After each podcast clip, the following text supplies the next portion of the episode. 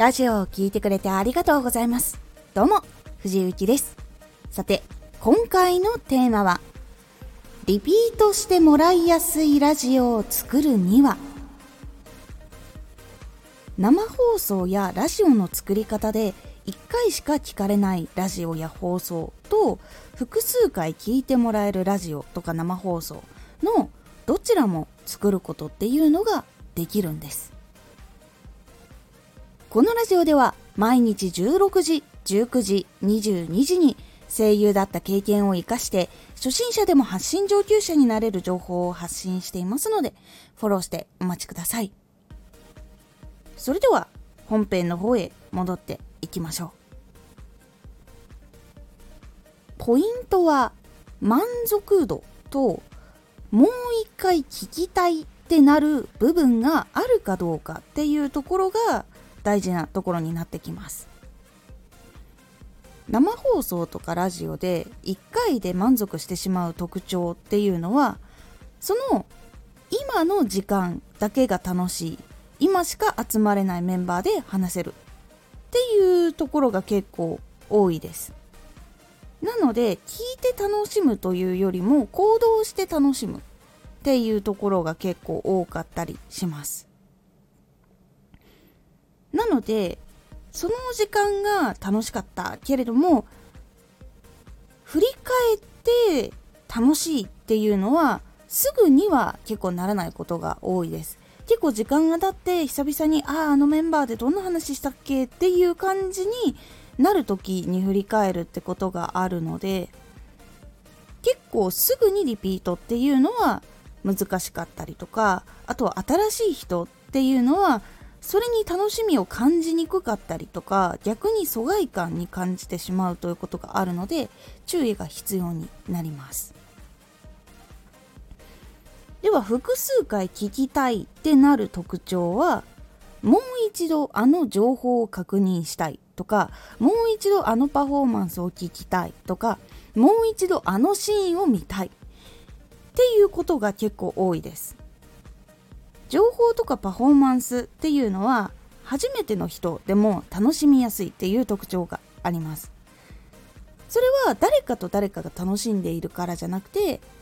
必要としている人だったり求めている楽しさを持っているっていう感じだったらやっぱそこで初めてでも楽しみやすいっていうところが結構特徴的になってくるので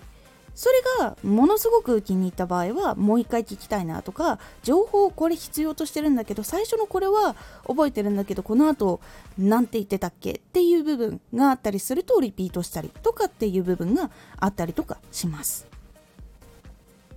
なので生放送とかラジオ投稿しても回数が結構この特徴を踏まえているかいないかで結構変わってくるようになります。新しい人が来ても楽しみやすく聞き返したいってなるとやっぱりその分再生回数は上がったりもするし逆にその体験を重要視している場合だったらその体験をできる機会っていうのを多くしていくっていうのが結構大事になっていきます。なのでリピートをしてもらいやすいラジオっていう方を多くしたいのであればもう一度聞きたいなっていう部分っていうのをしっかりと作ることが結構大事になりますので是非この部分を押さえるようにしてみてください。今回のおすすめラジオラジオ成長のために考えておく3つのことラジオ成長をさせていくためには時代の流れとかいうのもあったりするので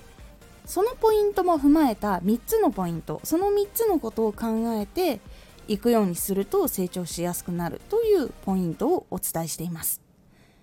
このラジオでは毎日16時19時22時に声優だった経験を生かして初心者でも発信上級者になれる情報を発信していますのでフォローしてお待ちください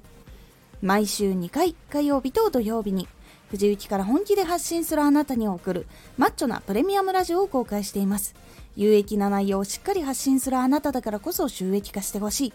ラジオ活動を中心に新しい広がりにつながっていってほしい。毎週2回火曜日と土曜日。ぜひお聴きください。ツイッターもやってます。ツイッターでは活動している中で気がついたことや役に立ったことをお伝えしています。ぜひこちらもチェックしてみてね。コメントやレター、いつもありがとうございます。では、また